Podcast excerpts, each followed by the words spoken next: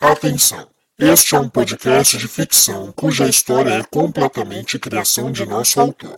Qualquer semelhança com a realidade é mera coincidência. Devemos avisar, porém, que neste podcast poderão haver cenas de violência, agressão, manipulação psicológica e insinuação sexual, e que não é recomendado para menores de 13 anos.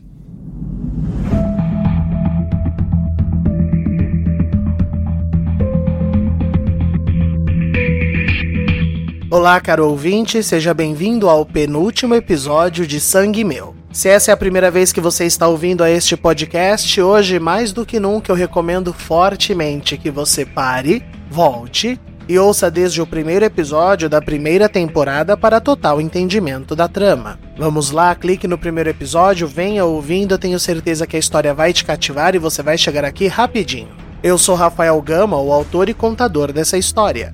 E como eu já havia antecipado na semana anterior, esse é o nosso último episódio de Sangue Meu, porém, ele é um episódio longo que será dividido em duas partes. O motivo pelo qual eu não chamei de dois episódios separados é porque realmente não serão dois temas. Cada episódio a gente trabalha um tema, a gente trabalha um movimento da história, e esse não. É tudo acontecendo de uma vez, e onde seria o intervalo comercial, nós não teremos intervalo comercial. Então hoje você vai ouvir o episódio sem interrupções, e ao final, ao invés de terminar a história, a gente faz um break para que na semana que vem você termine toda a história bonitinho, direitinho. Ou seja, é a sua oportunidade de pegar esse gancho final e divulgar Sangue Meu entre os seus amigos, mandar o link para as pessoas que ainda não ouvem, compartilhar o nosso podcast e de nos seguir no nosso perfil do Instagram, novela de ouvir. Você que costuma perguntar quando é que vai ter um outro podcast, se vão haver outras novelas, datas, previsões, enfim. Você que quer estar antenado às nossas produções, é muito importante agora mais do que nunca que você siga o nosso perfil do Instagram e nos acompanhe através do nosso feed e através dos nossos stories. Então vai lá no Instagram e segue arroba. Durante toda essa temporada eu tenho agradecido três ouvintes por episódio que nos acompanham, mas hoje, como estamos no nosso encerramento, eu não vou destacar nenhum ouvinte, eu quero simplesmente agradecer particularmente você que está me ouvindo agora, você que chegou até aqui comigo, que acompanhou a nossa história, que valorizou o nosso produto de uma maneira tão fidedigna, esteve aqui todas as semanas, teve gente que maratonou, nós temos relatos de pessoas que falaram: ah, eu ouvi a primeira e a segunda temporada inteira no final de semana.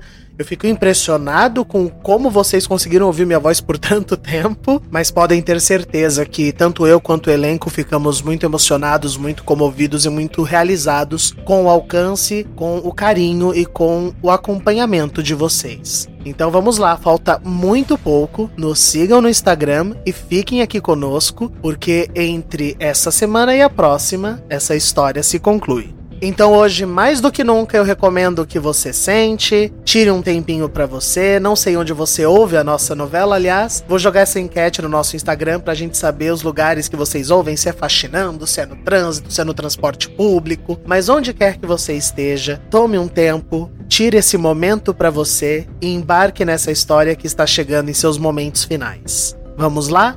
Vamos começar o episódio final de Sangue Meu.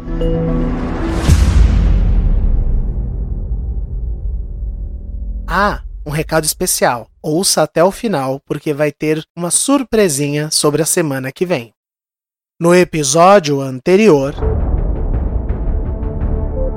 Vai me matar na frente do Brasil inteiro, Adriano? Não tem Adriano nenhum aqui. O seu nome agora é Charlotte, fruto do meu amor com Adriano, nossa filha para toda a vida. Minha filha. Esse homem é capaz de matar o Figueira por qualquer besteira. Qualquer deslize vai virar um gatilho. A gente vai morrer aqui. Ela abandonou a gente pra gente morrer. Gente, como é que eles estão mantendo isso ao vivo? Enfermeira, eu preciso falar com meu médico agora.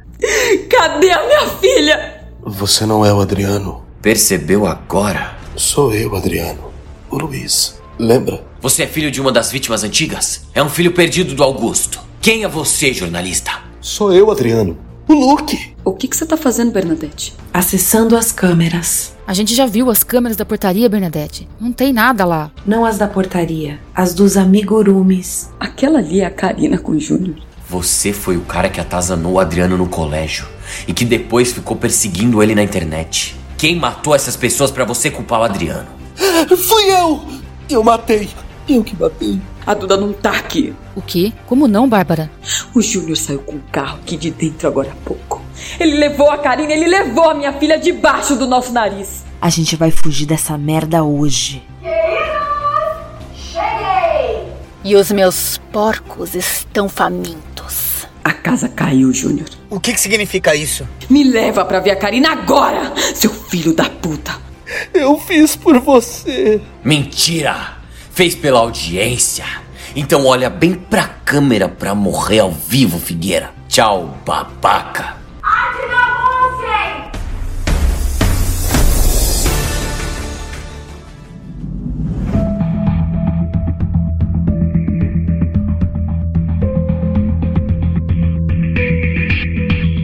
Sangue Meu, segunda temporada, episódio final. Infinito, parte 1.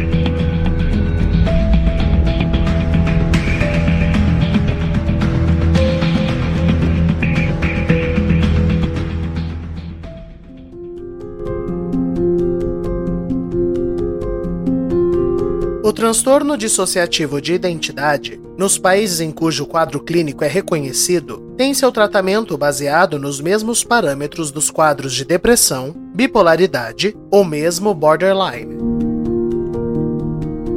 É importante entendermos que cada um desses quadros é uma condição única. A depressão envolve uma inapetência em realizar tarefas simples, uma falta de disposição, melancolia e não necessariamente uma pessoa num estado frequente de tristeza, como era associado antigamente. Já na bipolaridade, envolve os opostos de energia no comportamento social de uma pessoa. Ela tem rompantes de humor, agitação, inquietude consigo e com os outros, e não somente crises de humor como entendíamos antes. No quadro de borderline, é uma dificuldade em lidar com suas emoções, indo a extremos em intervalos curtíssimos, uma inapetência em enfrentar frustrações, perdas, não querer nada em um dia e no outro querer fazer tudo, mas aquilo que decide fazer gera arrependimento e frustração. Todos esses quadros são delicadíssimos, devem ser levados a sério e em todos, o acompanhamento terapêutico é vital, sendo necessário muitas vezes o auxílio medicamentoso para inibir certos rompantes ou mesmo desacelerar o ritmo dos mesmos. Infelizmente, a sociedade ainda enfrenta tais sintomas com muito preconceito e rotulam os pacientes que sofrem com tais condições como malucos, ou quando em intensidade menor, chamam de frescura. Mas não é loucura, não é frescura. É humano e deve ser encarado com a mesma seriedade de um quadro de diabetes, hipertensão ou asma.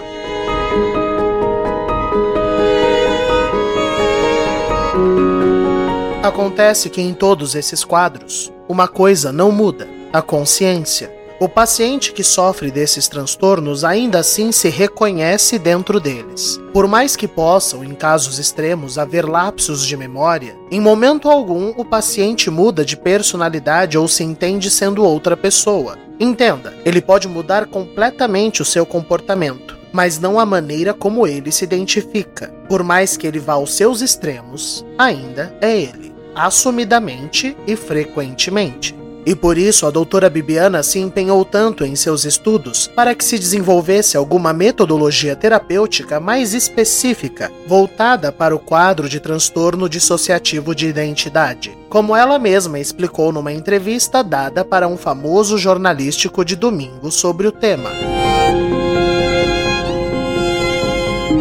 Antes de mais nada, eu acho importante salientar que terapia não é tratamento de choque. Se a nossa população não tivesse tanto preconceito com a terapia, boa parte desses quadros intensos de transtorno seriam evitados. Porque antes da terapia de cura existe a terapia de prevenção. Só que o paciente que detém um transtorno de personalidade, ele não pode ser tratado com os mesmos parâmetros de uma bipolaridade, por exemplo. Pelo menos eu acredito que isso é um subterfúgio muito paliativo, muito lento para a gravidade do quadro. Olha, o que eu quero dizer é que por mais que a terapia possa ajudar, quem está em terapia é uma das várias pessoas que habitam aquele corpo. E todas elas estão doentes, todas. Enquanto não se desenvolver um tratamento específico voltado para a eliminação dessas personas, a gente vai estar tá dando atenção para a angústia de só uma delas. E isso não resolve nada.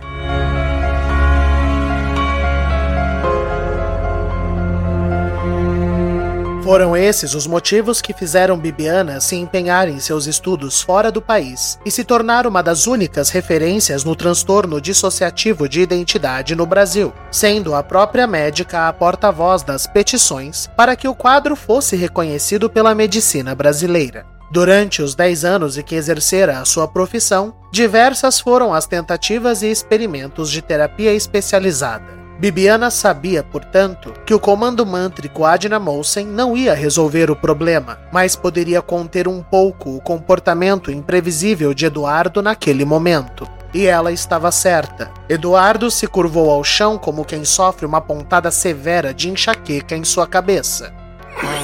Inferno!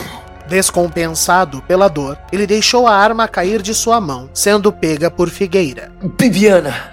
Ai! O que tá acontecendo? Pelo que eu tô vendo aí nas imagens, ele deve estar tá tendo um espasmo. Acho que dá para entrar. Vão vocês dois na frente. Ninguém atira sem eu ordenar. Bibiana, tá de colete já, né? Sim, senhor. Vem, atrás da gente. Vamos entrar.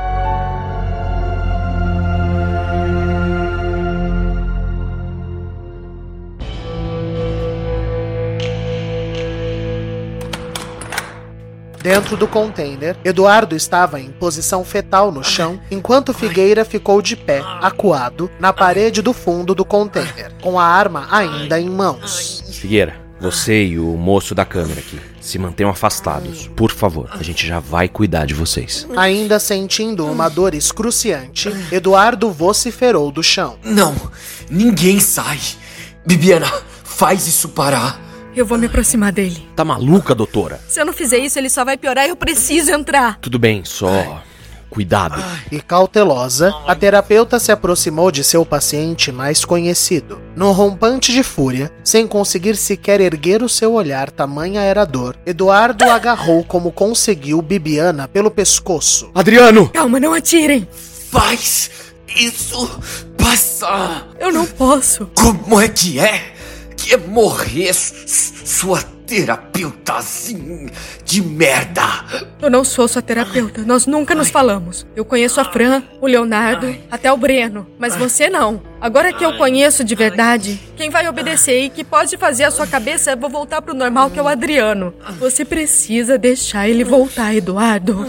Não. Eu tô sob controle. O Adriano não pode mais comandar esse corpo. Ele é meu agora. Então, como eu disse, eu, eu não posso fazer nada. Não pode, o escambau. Você já fez isso antes. Faz de novo. As únicas vezes que deram certo foi com o Adriano e sob hipnose. Quando o comando é usado em uma situação acidental, eu não tenho o menor controle sobre ele. Foi assim com o Breno no carro, lembra? Você perdeu completamente a consciência. Mas por que agora eu, eu tô sentindo essa dor desgraçada? Ah, ah, ao invés de desmaiar como da outra vez. Ah, o que da outra vez não era você. Era alguém mais fraco. Essa dor toda que você tá sentindo nada mais é do que o conflito interno entre o Adriano tentando me responder e você tentando bloqueá-lo. Nossa! Eu. Eu vou vomitar! Só vai passar quando o Adriano puder responder, senão só piora. Isso é mentira sua! Então Bibiana foi ousada. Adina Molsen. Adina Molsen. Adina Molsen. Desgraçada! No movimento involuntário intenso, como se seu próprio abdômen o tivesse puxado em direção à parede, Eduardo foi lançado ao chão, se contorcendo como se sofresse de uma intensa cãibra em todos os seus músculos. Faz isso passar! Deixa o Adriano voltar, Eduardo. Esse corpo é meu! É meu sangue! Se o corpo é seu, controla ele então! Você não consegue, não é? Não consegue porque você não existe, Eduardo. Só quem existe é o Adriano. Volta, Adriano, volta pra gente. E numa contorção intensa, o rapaz desmaiou. Ele tá bem? Alguém tem um pouco de álcool ou perfume, por favor? Um dos policiais ofereceu um frasco pequeno de álcool, que Bibiana posicionou debaixo das narinas de Adriano, fazendo o rapaz inalar a tal substância. E assim ele despertou. Quem é você? O que, que tá acontecendo? Bibiana, onde eu tô? Que lugar é esse? Adriano? Eu. E a terapeuta abraçou seu paciente comovida. Graças a Deus. Tavares, Que lugar é esse? O que eu tô fazendo aqui? Fica calmo, Adriano. A gente vai te explicar tudo. Eu só preciso que você mantenha o controle. Cadê a Bárbara? Calma. Já já tudo se explica, tá? Agora eu preciso que você acompanhe os nossos policiais. Levem a doutora junto. Vai todo mundo pra delegacia. Eu só preciso fazer uma coisa antes. E com a sua arma em punho, Tavares se virou para Figueira. Luiz Figueira, você tá preso pelos crimes das tranças. Por favor, abaixa a arma e coloca no chão com cuidado. Mas Figueira não obedeceu. É tudo tão irônico, não é? A única maneira que eu consegui encontrar um pouquinho de amor nessa vida foi promovendo o ódio. Meu público me ama porque nós odiamos as mesmas coisas. Mas no fundo, amor, amor mesmo, eu nunca tive. Figueira, bota essa arma no chão e vem comigo, por favor. Não. Figueira, pela primeira vez nessa vida, me escuta. Acabou, Figueira. Faz alguma coisa certa e vem comigo. Eu te garanto que a gente vai manter a sua segurança e você vai ser protegido com a gente. Você tem razão. Acabou. Batata, a gente ainda tá ao vivo? E o câmera, ainda posicionado atrás de sua filmadora, fez um sinal de positivo trêmulo. Eu nunca vou ser amado. Nunca. Nem pelo homem que eu queria. E nem pelo povo que eu tentei comprar esse amor em forma de entretenimento. Eu não tenho nada. E então Figueira deu um passo à frente e olhou diretamente para a lente da câmera. Eu sei o que você de casa está pensando. Você está pensando que eu sou um monstro. E sabe por que eu sei que você está pensando nisso? Porque eu te ensinei a pensar assim. Você tem toda a razão, eu sou um monstro. Mas eu sou porque você me criou. Todos os maiores monstros que existiram na nossa sociedade tinham uma única coisa em comum: seguidores. Se não houvesse ninguém que os apoiasse, que corroborasse com as suas ideias, eles não teriam como chegar aonde chegaram. Se eu não tivesse você, eu não teria jornal. Olha só, eu não sou ninguém para julgar seus gostos. Eu não quero dizer que você não possa consumir filmes violentos, livros, qualquer coisa. Que eu quero dizer é que, independente do que você consuma, você não pode perder o seu senso de humanidade. Quando o absurdo parar de chocar, quando a sede por sangue for maior do que a sede pela paz, ah, então, meu amigo, eu sinto informar, mas você se tornou exatamente o monstro que você assiste. Eu defendi durante anos essa emissora que bandido bom é bandido morto. Então me resta ser um homem de palavra. Se cuida, Brasil. Boa noite e boa sorte. E Figueira colocou o revólver em sua boca e disparou ao vivo em rede nacional. Não! Figueira fez o que fez ambicionando o primeiro lugar de audiência. E naquele momento horrível, não havia um televisor sequer que não estivesse ligado naquela transmissão. Finalmente, ele se tornava um sucesso retumbante.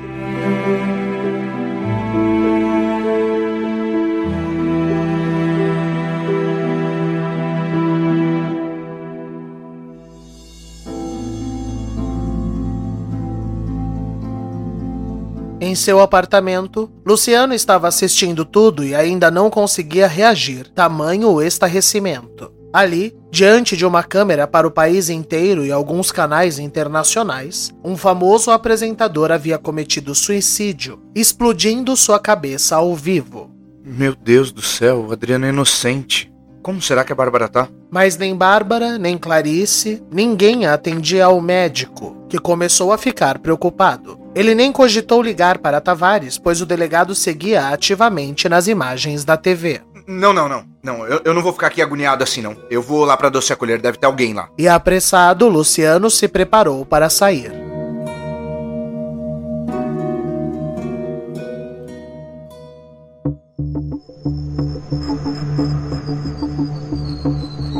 Bárbara estava acompanhando tudo com Clarice no banco da frente, enquanto Júnior ia atrás com outro policial que Bárbara acionou assim que descobriu o que estava acontecendo, e seguiam com mais duas viaturas rumo à fazenda de Karina. Eu sabia que o meu filho não era um assassino. É, mas agora a gente precisa saber se ele matou mesmo o motorista lá em Buenos Aires, quando ele tava como Breno. Pelo menos, pelo menos agora o país inteiro viu que a doença do Adriano é real. E esse bandido se matou na frente do Brasil inteiro. Covarde. As coisas que a gente não faz por amor. Cala a boca, vagabundo. E ó, você não vem dar uma de louco não, hein, Júnior? Porque se esse caminho não for o certo, a coisa só vai ficar pior pro teu lado. Não, não se preocupa. Eu tô te levando pra Karina sim, mas só porque eu sei que ela vai conseguir sair dessa e acabar contigo. Karina é uma deusa. Ela tá acima de vocês. Ela tá é bem abaixo. No inferno, feito demônio que ela é. Vem cá, Júnior. Me fala uma coisa. E Clarice se virou para encarar o rapaz nos olhos. Você sempre foi trouxa assim? Nunca soube agir feito homem? Você não entende porque você nunca foi amada por um homem de verdade, Clarice. Quem se sente amado faz tudo pela pessoa que te ama. Tudo. É mesmo um imbecil. Não fala com ele não, dona Clarice. Quanto mais fala, mais merda sai. A Karina que se prepare.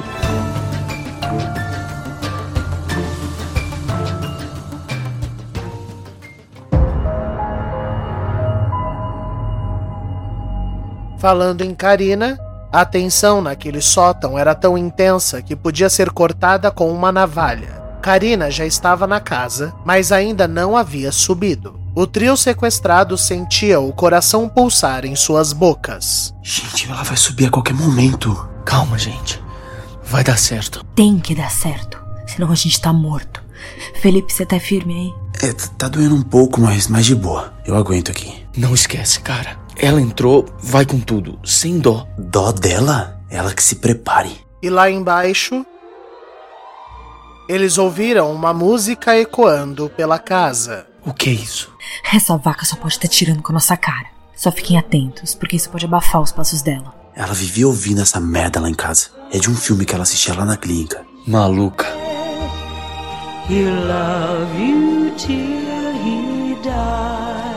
Na parte de baixo, Karina estava ocupada na cozinha, fazendo um lanchinho para seus reféns e refeições para Eduarda. Ai, Charlotte, eu vou te embalar todas as noites com essa canção. Ela fala de nós. Eu, você e o papai. Sabe quando ela diz He loves you till he dies? Ela tá falando do papai. Ele me amou até o fim da vida dele. É, ele, ele não sabe disso. Nem que ele me ama e, e nem que ele vai morrer. Mas é verdade. Tem que ser assim, porque assim. Ai, assim eu viro a mocinha dessa história. E não a vilã como todo mundo tenta me pintar. Não, eu vou ter paz e finalmente eu vou ser amada. Porque você vai me amar, filha. claro que vai. Afinal de contas, você tem o sangue do seu pai. Num canto da cozinha, um carrinho de bebê recebia um móvel com anjinhos de algodão pendurados. É um pra cada amiguinho nosso que vai estar tá lá no céu. Solange, Serginho, Felipe, Clarice, Bárbara e o papai. Ah, agora a mamãe vai terminar os lanchinhos dos nossos anjinhos lá em cima e levar para eles com um chá bem quentinho. Ah, a mamãe separou um pouquinho da vovó também que sobrou lá da poça de sangue e misturou no patê para eles. Tipo um foie gras. Chique, né? Quando pegou o dedo de sua mãe nas poucas sobras que escaparam pelo triturador de madeira, Karina encontrou um pouco de sangue pisado da mulher e o reservou para a última refeição de seus amigos. A gente vai ser muito feliz, filha. Finalmente eu vou ser feliz. He'll love you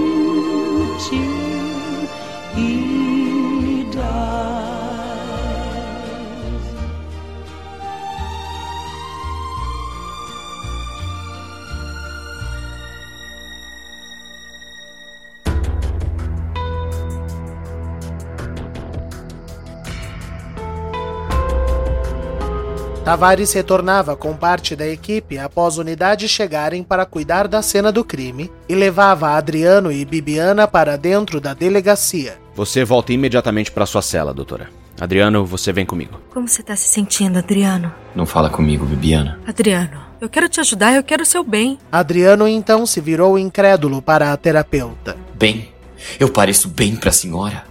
Eu me perdi dentro de mim mesmo. Eu fui dominado por personalidades que tomavam decisões onde eu não tinha controle nenhum. Eu virei um monstro graças a você, Bibiana. Olha só, eu acho melhor vocês não terem essa conversa agora. Vamos cada um pro seu canto. Não, Tavares.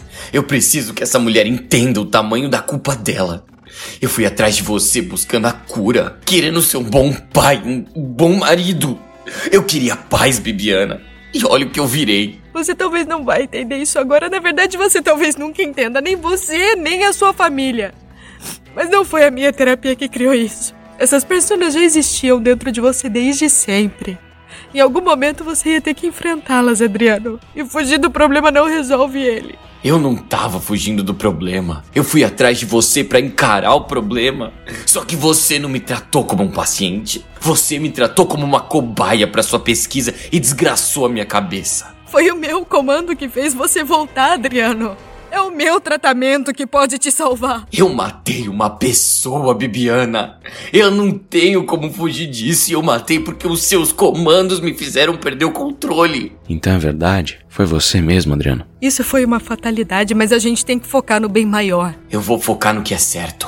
Por mais doloroso que seja, fica longe de mim, Bibiana. Nunca mais eu quero ouvir sua voz. É fácil falar isso, agora é você quem tá no comando? Mas e quando os outros voltarem, Adriano? Hein? Porque eles vão voltar. Ah, eles vão voltar. E aí? Quem resolve?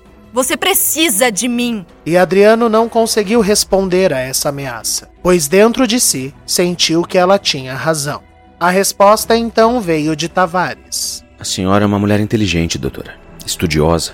Com certeza, nos seus estudos, você aprendeu sobre relacionamentos abusivos. E uma das coisas mais comuns que o abusador faz com a vítima é fazer ela acreditar que ela não tem saída. É manipular a pessoa para que ela creia que ela depende de você para viver, que não exista outra saída. Mas é mentira. É mentira, Adriana. O transtorno que você tem pode não ter tratamento no Brasil, mas do mesmo jeito que essa mulher encontrou especialistas mundo afora, a gente também pode ir atrás disso. Mas nenhum deles desenvolveu um tratamento como eu fiz. Deixa eu te ensinar uma coisinha sobre prepotência, doutora. Não é porque você é a única pessoa que faz alguma coisa que significa que você faça bem feito. Leva a doutora pra cela. Até breve, Adriano. E Bibiana se retirou sem dar o braço a torcer. Essa não é a última vez que eu vejo essa mulher, né? Infelizmente, eu acredito que não. Mas vem comigo, Adriano. Eu preciso te contar algumas coisas. Eu só te peço, por favor, tenta manter a calma durante toda a nossa conversa. Eu não posso me dar o luxo de perder você agora. Pode deixar, Tavares. E os dois seguiram para a sala do delegado.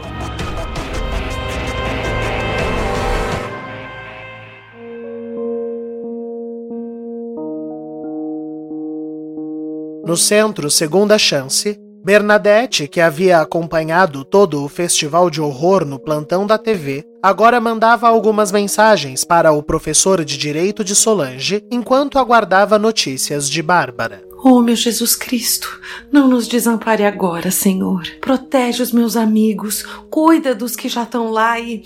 Olha, desculpa o palavreado, Senhor, mas se não for incômodo, castiga aquela vagabunda da Karina. Ai, perdão pelo vagabunda, mas eu ia falar filha da puta, só que eu achei pesado. Foi quando o doutor Luciano adentrou o escritório da casa. Doutor, oi, boa noite. Oi, Bernadette, que bom te ver por aqui. Recebeu alta? Não, na verdade eu fugi. C como assim? Como você tá? Tá tudo bem? Eu ainda sinto dores abdominais fortes, mas eu acho que essa adrenalina toda tá até despistando um pouco a dor. Você disse por causa do, do que tava passando na TV? Por, por conta do Adriano? Também. Além do fato da Karina ter sequestrado a Duda e eu ter descoberto que o meu câncer, na verdade, é um envenenamento feito pelo Júnior. E agora a Bárbara tá indo atrás da Karina, com o Serginho, a Solange e o Felipe de reféns.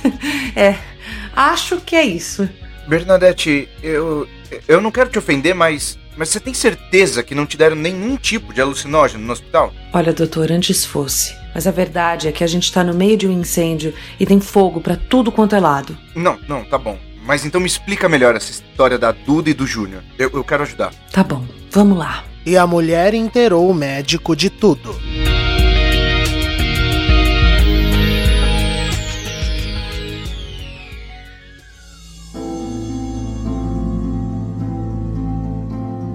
Na delegacia, Tavares tentava encontrar uma maneira de situar Adriano no que estava acontecendo, sem despertar gatilhos perigosos para o rapaz. Olha só, Adriano. É, por mais que o Figueira tenha confessado os crimes em frente às câmeras antes de se matar, você tem um crime nas mãos. Se foi você mesmo quem matou aquele motorista na Argentina, eu não posso te deixar sair por essa porta como se nada tivesse acontecido. Eu entendo perfeitamente, meu amigo. E eu quero ser preso. Como assim? Eu não confio em mim ainda, Tavares. Eu não quero colocar as pessoas que eu amo em perigo. É claro que, se possível, eu queria ficar num local de tratamento psiquiátrico. Eu não tô bem, Tavares. Tem um mundo aqui dentro de mim que pode ter se silenciado por enquanto, mas não morreu. Entendi. Olha, é, eu só preciso que você aprenda com o seu temperamento e lute para não perder as estribeiras. Tá tudo relacionado com descontrole emocional. Raiva, revolta, medo. Você vai aprender a lidar com isso, meu amigo. Tomara que sim.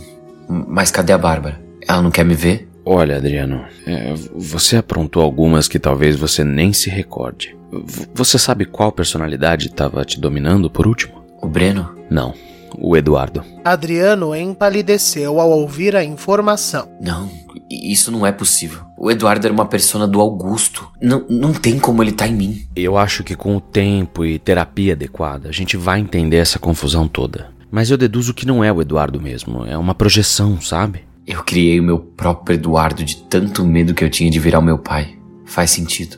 Então a Bárbara desistiu de mim por causa disso? A Bárbara nunca vai desistir de você, Adriano. Acontece que o Figueira não era nosso único problema. A Karina perdeu completamente a noção do perigo. O que, que ela fez agora? Ela tá com o Serginho, a Solange e o Felipe, é o que tudo indica. Como assim? E agora? Calma, calma. A Bárbara passou um rádio pedindo reforço e aparentemente o Júnior estava agindo de comparsa dela e agora vai levar a Bárbara pro esconderijo. Eu tô acompanhando tudo pelo rádio e eu vou te informando. Eu só preciso que você mantenha o equilíbrio. A sua família depende disso. A minha mãe tá bem? Tá sim, tá com a Bárbara nesse exato momento. E a Duda? Quem ficou com ela? E Tavares ponderou. Era melhor não arriscar. A Bernadette, lá no centro. Ai, que bom. Eu fico mais aliviado. Tavares, não me deixa sem saber de notícias, por favor. Pode deixar. Agora você vai ser fichado e vão te encaminhar para uma cela separada. Eu já pedi, fica tranquilo. Muito obrigado. E o delegado foi se retirando quando Adriano chamou. Tavares. Diga, meu amigo. Me desculpa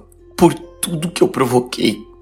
Toda a confusão que eu fiz. Me perdoa. Olha só, Adriano. Eu quero que você se sente naquela cela e tenha uma conversa franca consigo mesmo. Porque você precisa entender que doença não tem culpado. Você não fez nada de propósito. Você é uma vítima do seu quadro mental. A culpa não foi sua, por mais que você sinta que foi. Não peça perdão, peça ajuda. Entendeu? Entendi. Eu volto com notícias. E o delegado saiu, com um frio na barriga de quem temia não voltar com o final feliz que Adriano tanto ansiava.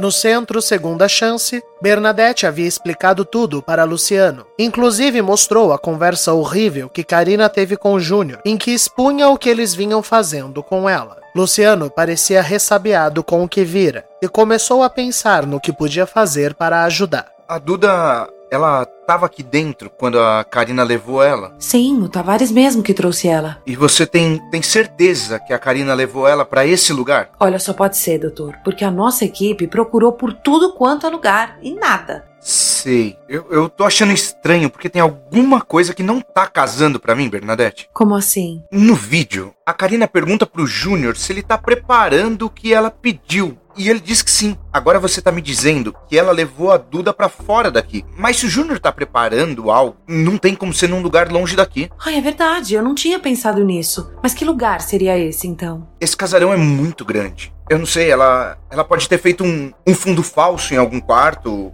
A Duda é pequena, ela pode ter criado um buraco em alguma parede, alguma parede mais grossa, e ela tá lá, quietinha, Bernadette, você me autoriza a dar mais uma procurada por aí? Claro, doutor. Até porque, se a Duda não tiver com a Karina, ela tá aqui em algum lugar. Beleza, então, vou começar. E Luciano deu sequência em sua busca.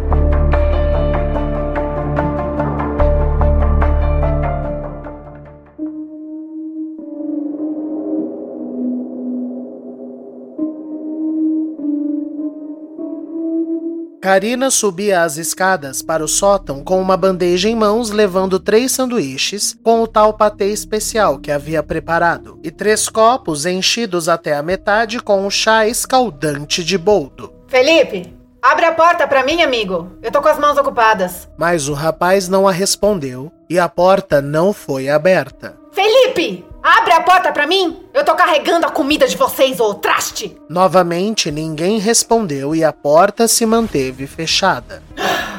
Só falta esse viado ter desmaiado. Puta que pariu, viu? Segurando a bandeja com uma mão só, apoiando no seu corpo enquanto girava a maçaneta com a outra, Karina precisou se reclinar sobre a porta para que o peso do seu corpo abrisse a mesma. Cacete!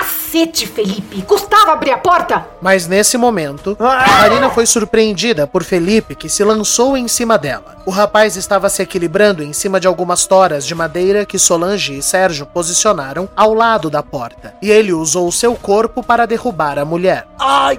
Ah, merda! No tombo, Karina virou a bandeja para frente e o chá fumegante voou no rosto de Sérgio. Sai de cima de mim, seu aleijado desgraçado! Cala a boca, sua vaca! E Solange desferiu um chute no rosto de Karina. Com o chute, ela acabou saindo debaixo de Felipe, e Solange avançou para conter a mulher no chão, pulando em cima dela e sentando-se sobre Karina, enchendo o rosto da mulher de tabefes. Sua desgraçada! Acho que ia se livrar da gente! Larga, sua desgraçada! Anda, Serginho! Pega ela! Me ajuda a amarrar essa vadia! Ah, eu não tô enxergando nada, porra. Ela derrubou chá quente na minha cara, merda. Felipe, pega as abraçadeiras ali! Eu tô tentando chegar lá. Solange! E Solange se virou para olhar para Karina, mas essa se aproveitou e avançou com a boca no nariz da garota, mordendo com todas as forças. O sangue começou a escorrer profusamente, e Solange sentiu uma tontura, que Karina se aproveitou e usou o peso do seu corpo e arremessou Solange de cima dela. Pega ela! Felipe tentou se arremessar novamente, mas Karina correu para o quadro de luz que ficava no sótão e desligou a chave geral deixando o local num escuro profundo.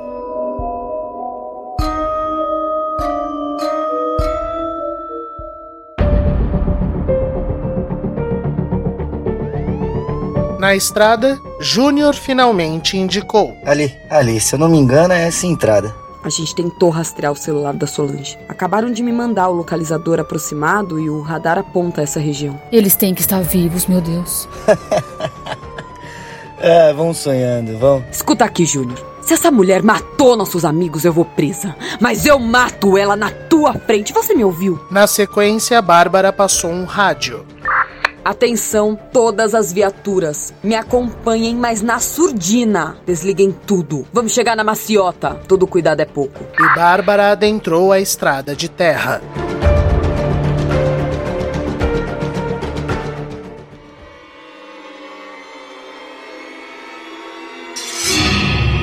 No sótão, o escuro e o silêncio imperavam. Os três reféns sentiam o sangue pulsar de adrenalina e medo. Acende essa luz, Karina!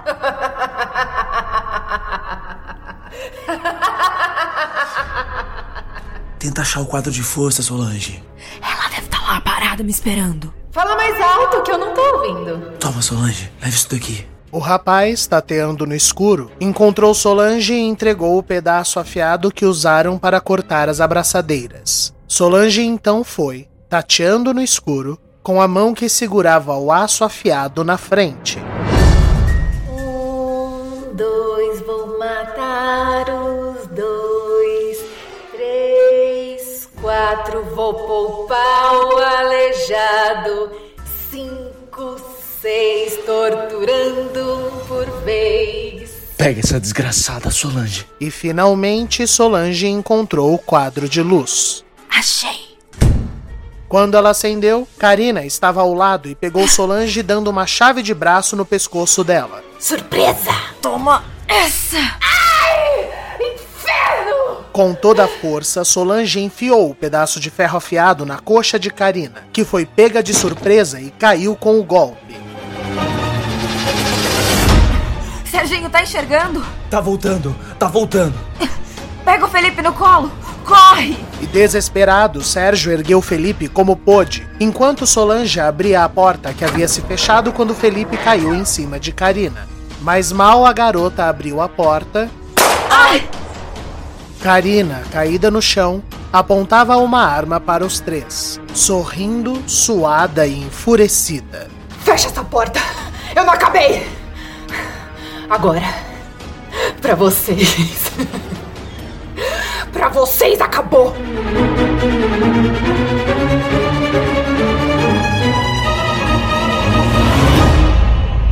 Fim da primeira parte deste episódio. Na semana que vem, em Sangue Meu. Um já foi. Faltam dois. Só não faz nenhuma burrada, Bárbara. Tua filha tá em jogo, pelo amor de Deus. Não, Karina, deixa eu ir. Cala a porra dessa boca! A minha filha. A minha filha.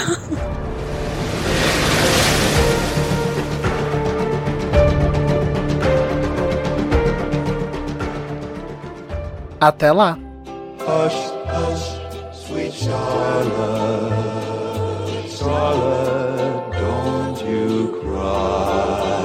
Você acaba de ouvir Sangue Meu. Roteiro e criação de Rafael Gama. Elenco fixo: Aline Neves, Aline Penteado, Bruno Soares, Gabriel Vernucci, Giovanni Pilan, Ellen Kazan, João Paulo Lourenço, Júlia Zan, Mariana Guazelli, Rafael Alvim, Tássia Melo, Vinícius Torres e Vitor Nono. A identidade visual da segunda temporada de Sangue Meu é de Julia Zan. Siga nosso perfil no Instagram, arroba novela de ouvir, e fique por dentro de tudo. Para doações por Pix, utilize o nosso e-mail, contato tvgama.gmail.com. Eu espero vocês na semana que vem. Até lá, se cuida!